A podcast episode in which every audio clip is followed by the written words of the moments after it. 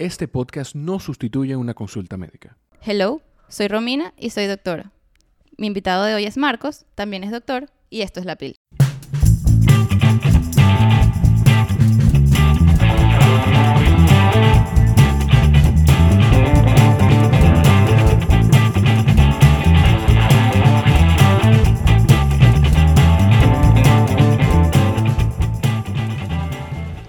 Podcast es para todos aquellos que consultan sus situaciones de salud a un doctor muy popular últimamente, Doctor Google.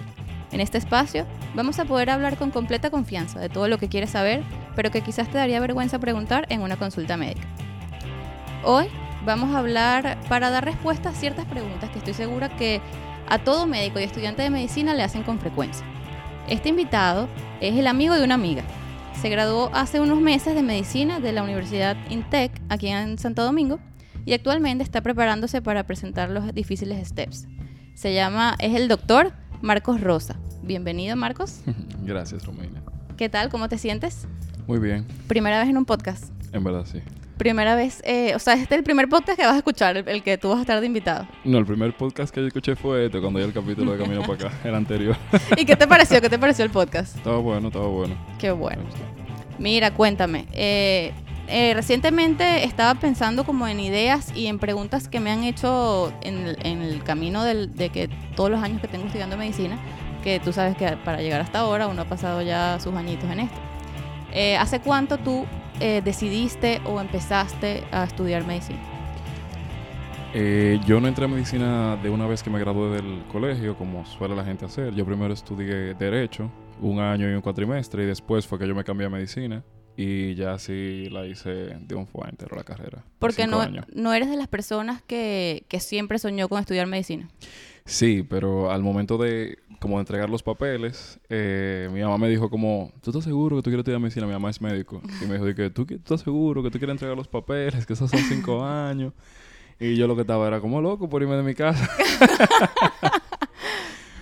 Y exacto, esa es una, una de las preguntas que te quería hacer, porque si tú me preguntas a mí, o quizás me hubiese preguntado un poquito antes, si yo quiero, eh, si alguien me pregunta que, qué tal es estudiar medicina y eso, yo, mi consejo sería no lo hagas. O la mayoría de las veces que me han preguntado eso, yo, las personas que me estén escuchando y que me lo hayan preguntado, yo seguramente le dije, ni se te ocurra, no lo hagas. Para nada. ¿Tu, Para tu consejo no sería ese? Para nada. Yo daría el consejo que me dio una persona mía, una prima mía, que también es médico, que fue una de las personas que cuando yo dije que yo iba a hacer el cambio de carrera, que fuera como una de las gente con la que yo más hablaba y que me y me apoyó en todo y que ella me dijo me decía desde el principio, si tú tienes algo que te dice que tú quieres como que estudia medicina, empieza por medicina y después tú te cambias y todo lo otro va a ser más corto que medicina. Pero si tú sientes el mínimo deseo de estudiar medicina, empieza por medicina.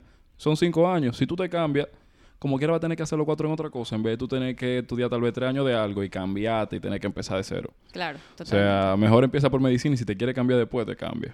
¿Y qué crees tú que era lo que tu mamá le daba, eh, le daba como que, el te- por la causa por la que ella te daba ese consejo de que no empezaras en medicina? Yo creo que era no solamente que eran tiempos diferentes, sino también que eran universidades diferentes. Mi mamá se graduó aquí de la UAS, entonces esa gente, en ese entonces estaban más o menos, como que pasaba, parece que pasaba mucho trabajo en los hospitales. Claro. Pero ahora yo, desde mi perspectiva, no sé, es una perspectiva que tal vez esté eh, sesgada o biased.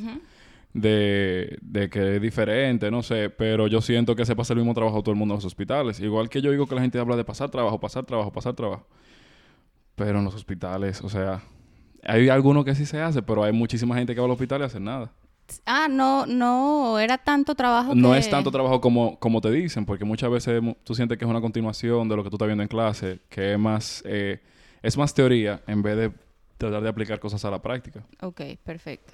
Y una vez que empezaste, ¿siempre te, te sentiste seguro con tu decisión y te quisiste mantener en la carrera o en algunos momentos eh, como que dudaste? Sí, sí, o sea, siempre estuve seguro, pero hubo un momento como todo el mundo yo creo que como que medio "Ay", Sí. como que todo de lo mío y pero fue una situación que tuve con un profesor que después yo me di cuenta como, oye, yo no puedo dejar de hacer esta cosa que- esto que a mí sí me gusta porque Por una gente- persona. por una persona que lo que quiere literalmente troncharme y que me dijo que iba a crear un precedente conmigo.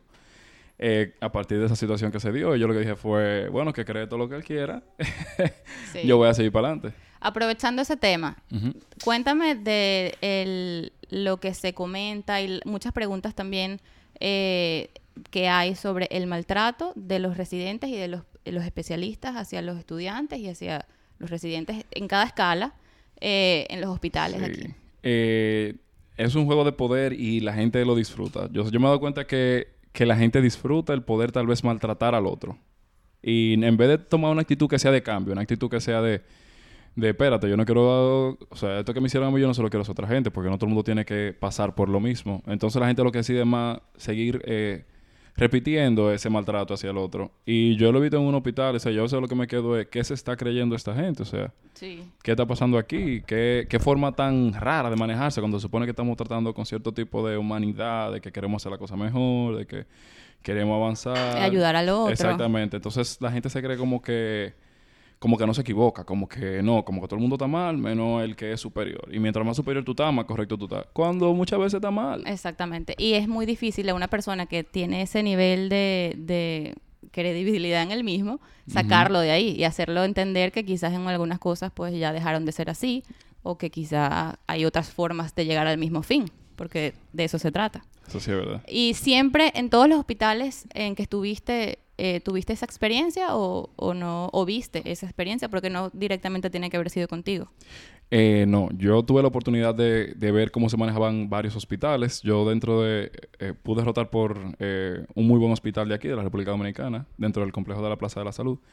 Y no era para nada así con los residentes. O sea, los residentes se trataban entre ellos. O sea, tú no sabías quién era de primer año y quién era de último año, porque todos se trataban como de primer nombre o por apellido, pero con mucho respeto. Así mismo, así mismo era con, con cualquier doctor, cualquier, con cualquier especialista, cualquier médico graduado, con todo el mundo y a nosotros, que en ese tiempo éramos estudiantes de medicina, eh, nos trataban con muchísimo respeto y era, era un ambiente que motivaba a tener respeto. Pero eso, era, eso fue un solo caso dentro de todos Del los otros que yo vi. Exactamente. Claro, claro. Pero después yo me acuerdo en un hospital que un residente de segundo año, hablando sobre métodos diagnósticos, le dijo a un superior, a uno de los encargados de la residencia, que la imagen de resonancia magnética se utilizaba como diagnóstico de esa patología y ese señor casi, o sea, casi limpió el piso con él porque Dios él le dijo de resonancia magnética.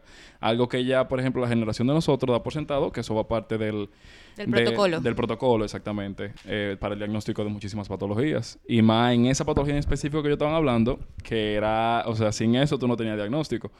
Y nosotros nomás nos mirábamos y decíamos, ¿cómo puede ser que una persona así esté encargada de, de, de eso?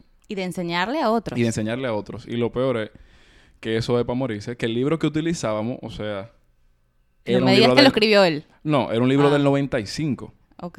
O sea, estamos hablando, y eso fue el año pasado, eso fue en el 2019. O sea que pasaron 24 años. Exactamente. Dios mío. Perdón, en el 2018 habían pasado 23 Ok. años. Pero como sea, o sea, ¿cuántos libros más han salido? Y, Sí, es- claro. y no sé, es como ese agarrarse de su momento, tal vez, no es por decir su momento de gloria, porque la gente sigue avanzando y son la misma gente que Claro. le enseña. Pero, óigame, no se crea tanto, porque usted no sabe qué día usted... Ojalá que nos estén escuchando para que Sí. entren un poquito en razón. Espero. Y bueno, quería comentar para los que nos escuchan en Venezuela, por ejemplo, que mi experiencia en el hospital no es como aquí, que ustedes por cada, como por cada materia van rotando en distintos hospitales. Nosotros allá te asignan un hospital y tú haces todas tus rotaciones en cada hospital. Entonces cuando él habla de que su experiencia fue que en un hospital tuvo una buena experiencia, el resto de los hospitales donde pasó, pues eh, fue como nos hablabas anteriormente. Sí, eso varía mucho dependiendo. Nosotros tenemos dos ciclos, que es, por ejemplo, el ciclo de preinternado y el ciclo de internado. En el ciclo de preinternado, ahí es más complicado y eso se vuelve una locura porque estás tomando clases en la universidad y estás tomando clases en los hospitales. Pero ¿qué pasó? En cada trimestre, que es como se maneja en mi universidad, por cada materia que das tienes un hospital diferente muchas veces. Entonces tú tienes que cruzar, vamos a suponer, de un hospital que está en el norte de Santo Domingo a un hospital que se encuentra eh, en Santo Domingo Oeste. Y con el tráfico es imposible. tráfico, que es casi una hora de camino, entonces tú no... Es un estrés muchas veces porque tú sales de un laboratorio o práctica a, por ejemplo, a las 10 de la mañana, pero el otro empieza a las 10 de la mañana, entonces el tiempo no da. O sea, no hay forma que el tiempo de ahí. Hay veces que tú tienes que saltarte una comida para tú poder llegar después a clase en, el- en el- la universidad. Y eso lo hace un poquito más estresante. Claro. Entonces, pero también es porque... Más que- sacrificado. Claro. Porque también lo que pasa es que tú tienes hospitales que, que con, la, que la con los que la universidad sí tiene permiso para poder eh, enseñar esa práctica ahí. Ahí. Ajá. Como que puede que te lo den para un área, pero para otra no. Y puede ser que no, tal vez no manejen esa área, entonces prefieren que no vayan estudiantes. Entonces por eso es que varía tanto y que... mm, Sí. Es un, muy fuerte. Sí. Pero ya cuando uno llega al internado, que es el, la- el año final de carrera, ahí ya se normaliza. Ahí ya tú tienes un hospital por cada, por cada internado que tú tienes. Por ejemplo, medicina Me- interna, ajá. tú te lo pasas entero en un hospital. ¿En Eh, un mismo hospital todas o, o medicina interna no, en uno, obstetricia en otro? Exactamente. Medicina interna son 12 semanas, te tocan las 12 semanas en un hospital. Ok. Tú tienes después, por ejemplo, obstetricia diferente, eh, ginecología y obstetricia diferente, porque ellos te dividen entre dos hospitales. Tú haces Ok. X número de semanas en un hospital y X número de semanas en otro hospital. Y dentro de esas semanas te quitan una para que tú vayas a un hospital, eh, a un oncológico, donde se pueden ver ya todas esas patologías. Mm, eh, oncológicas. Exactamente. Eh, y así lo van haciendo cirugía en un solo hospital. Y si el grupo es demasiado grande, dividen, pero tú te vas a quedar, por ejemplo, tus eh, 12 semanas, 10 semanas en un solo hospital y el otro grupo se va a quedar todo su tiempo en ese hospital. Y por curiosidad, eh, en mi experiencia en la universidad, eh, yo ahora estoy haciendo la especialidad de radioterapia eh, oncológica y en Venezuela, por lo menos durante mi, mi, donde, en mis rotaciones y en oncología y todo, nunca roté por el servicio de radioterapia. Yo no conocía qué era radioterapia ni, y me gradué y era médico y llegué aquí y cuando fui al servicio no sabía de qué se trataba. O sea, lo fui a conocer y ahí me, me explicaron todo y me hablaron en chino porque no, no conocía absolutamente nada. Eso es así aquí mismo. Así Igualito. es, igualito. Por ejemplo, Pues te voy a invitar para que vayas a conocer el servicio y des una vueltica. un día yo fui a visitar a Yolacy, pero no pude ver, o sea, bien. Claro, no, di- no, diste, no te dimos el tour, pero ya te lo vamos a dar. Mira, y cuéntame de, de qué tan sacrificado se- sientes que fue la carrera. Y si valieron la pena esos sacrificios o no. Eh, sí, es una carrera en que sí se tienen que hacer sacrificios.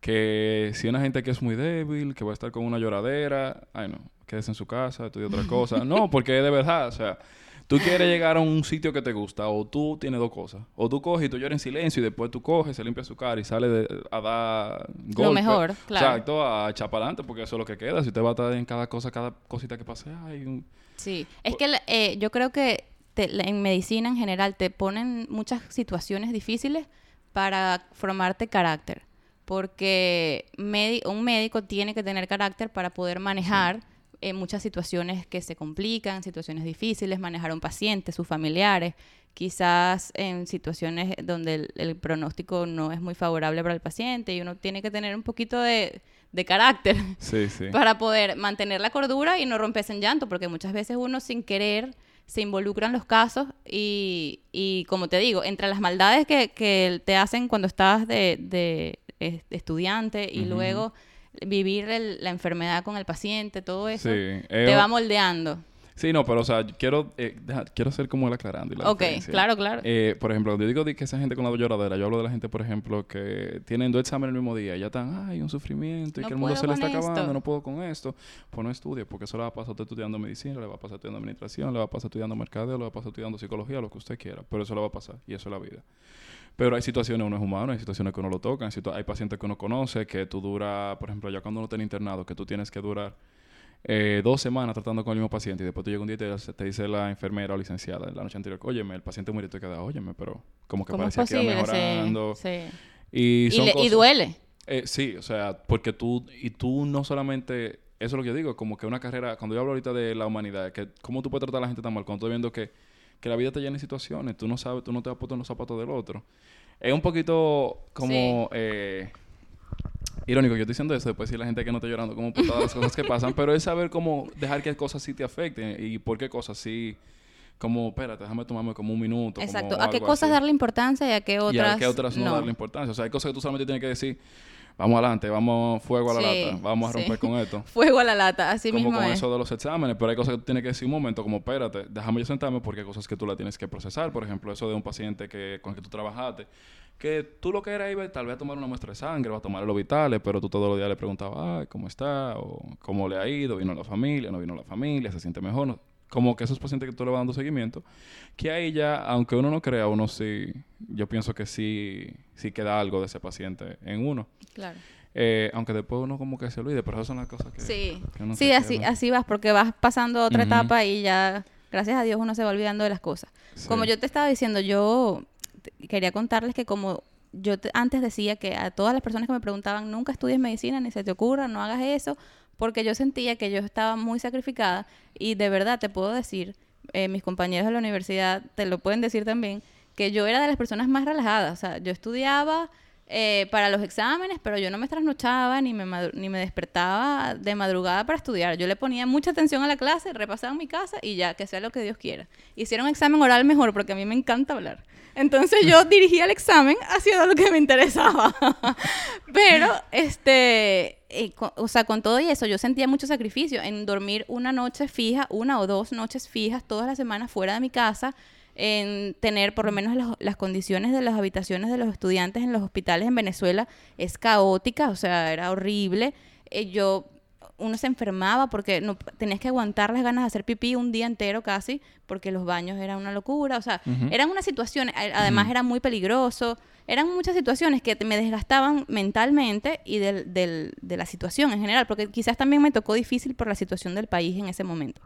Pero entonces ahora o sea, alguien me lo pregunta ahora y yo ahora digo que sí, porque que sí, que estudien y que es la mejor carrera del mundo y que me encanta porque ahora yo siento que ya como que pasé esa parte difícil y ya se me olvidó todo ese sacrificio. O sea, a mí se me olvidó cómo era dormir en una silla. A mí ahora hay que ponerme una cama para dormir. y yo y yo ya veo que, que medicina es bello, que uno aprende cada día de cada persona, de cada enfermedad, de los, los familiares de los pacientes, de tus colegas. O sea, como que es una carrera muy linda eh, como que te llena, te llena el alma, el corazón y vale la pena, yo creo, todo lo que... Eso sí, el, sacrificio. A mí, en verdad, la medicina tengo que decir, me apasiona. O sea, me encanta lo que estudié y estoy loco por poder desempeñarlo y trabajar en mi área. Porque por eh, el momento no lo estás haciendo. Eh, no, yo estoy, me estoy dedicando solamente al estudio, exactamente. No estoy haciendo ni pasantía. Y cuéntanos, ¿cómo te van eso? Eh, espérate, voy por parte, eso yo lo voy a abarcar. Lo que dijiste al principio. Eh, lo del sacrificio, sí. Es o sea, hay, lleva muchos sacrificios. Por ejemplo, yo me acuerdo que cuando yo empecé a estudiar medicina, los primeros tres días de las madres, yo no participé porque mi universidad justamente tiene los exámenes eh, finales o los primeros parciales de un trimestre para esa fecha. Entonces yo decía, por más que yo quiera a mi familia, yo también, óyeme, es un día. médico, te iba a entender. Sí, como que ella nunca puso un, un, pero en esas cosas. Entonces yo me, yo me acuerdo que yo me pasaba esos tres, eh, que yo me pasé esos tres años pisado, eh, estudiando para los exámenes. Entonces, eh, en cuanto a... Sí, o sea, todas las cosas que uno quiere en la vida llevan sacrificio y tú decides cómo tú quieres que te vaya. Yo era una gente, yo, a mí, yo disfruto mucho salir y compartir y todo eso. Y entonces hacer un balance era a veces difícil. Y yo me acuerdo que yo cogía así, me eh, duraba 11 semanas el ciclo. Yo salía la primera tres semanas y después tenía que pasarme tres semanas que dormía tres o cuatro horas porque tenía que estudiar todo, lo que, no había estudiado. Exactamente, pero yo decía que el que viene va a ser diferente, el que viene va a ser diferente. Me voy a organizar. y no voy a salir. Y pum, ahí estoy yo un miércoles saliendo con los amigos míos, tomando una cervecita, voy a comer algo, para después irme para mi casa tranquilo, a dormir hasta el otro día repasar Qué buena vida, como que estudiabas otra cosa que no era medicina. Exacto, y después de tres semanas en que, en que era que no podía casi ni respirar porque tenía que estudiar. Claro. Pero esas son las diferentes formas. Yo, mi abuela siempre decía que el que tenga lágrima profunda que empiece a llorar temprano. es verdad, el que sabe que no puede llevar un ritmo así o que empiece a estudiar temprano, o sea, desde que empiece el trimestre o el cuatrimestre y el que no, claro. ay, que lo coja como lo... Yo conozco gente que estudiaba el día antes y le iban esos exámenes que eran uno hay. Y no era gente que dicen, aquí se llama botella, cuando la gente se queda con, como, como, con el conocimiento ahí. Eh, que nada más le da para el examen. Y tú hablas con esa gente y tú... Y que le cambias una palabra y no se le... Ah, en Venezuela es chuleta. Ah. Pero esa gente que estudiaba un día antes, tú le preguntabas a los seis meses si se acordaban de todo eso que se estudiaron, porque la gente tiene diferentes capacidades. Entonces yo manejaba según lo que yo creía que yo podía manejar.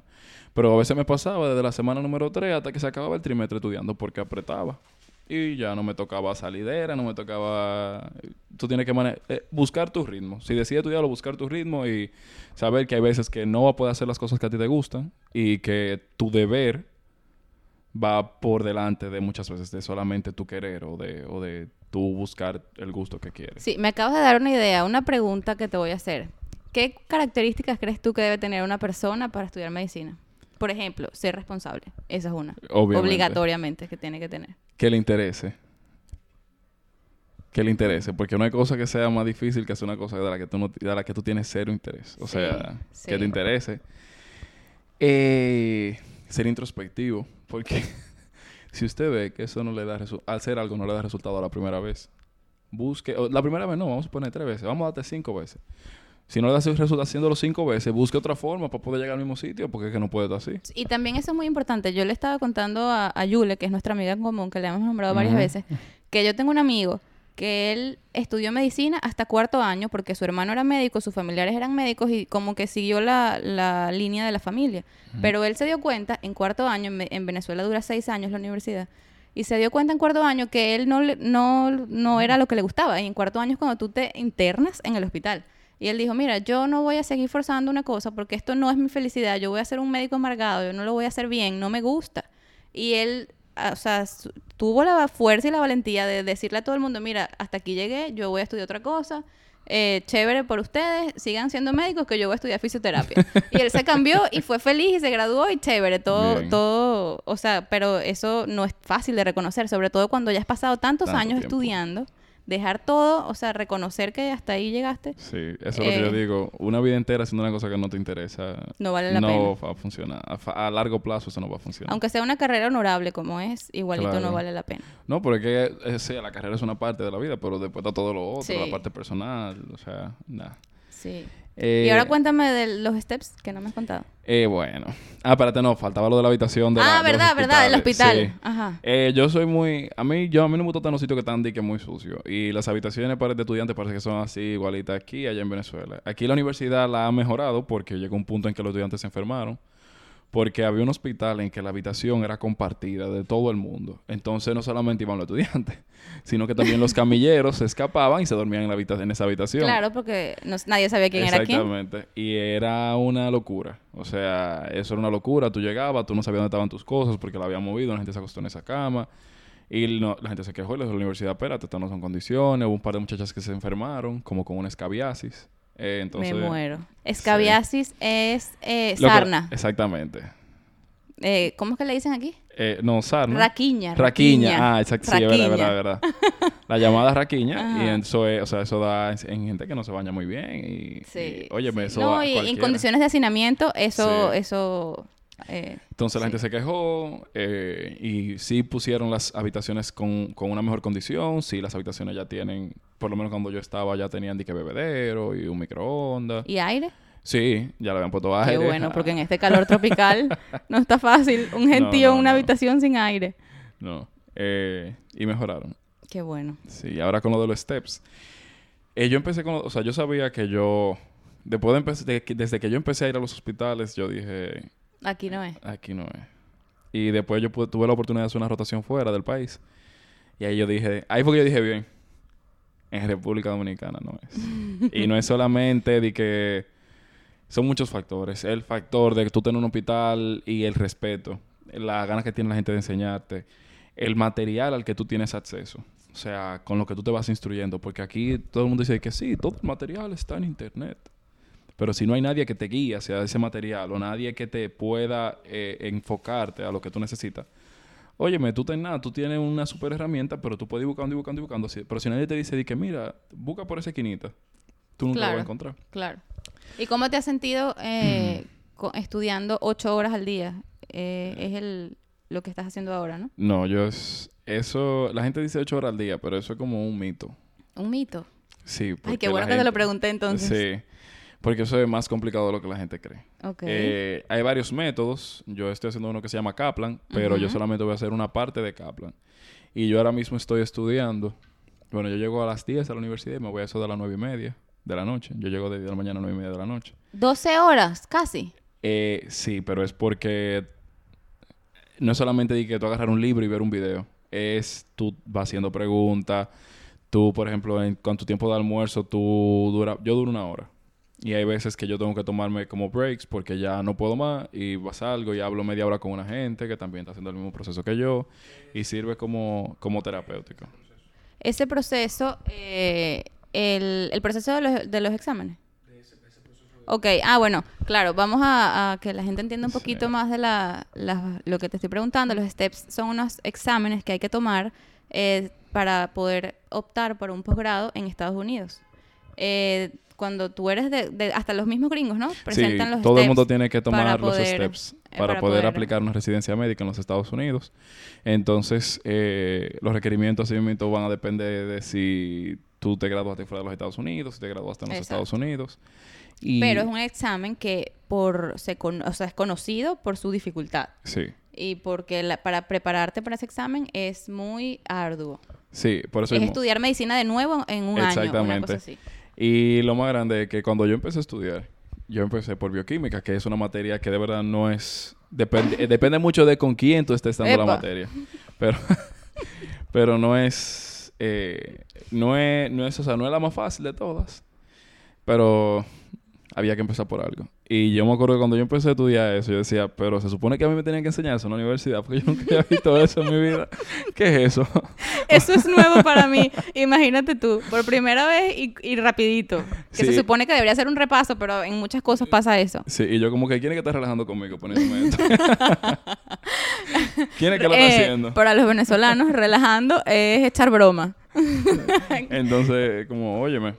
Y bueno, y el resto del mundo. Mira, y, y ajá, entonces estudias en casi 12 horas, Sí. estás todo el día prácticamente en la universidad estudiando. Sí.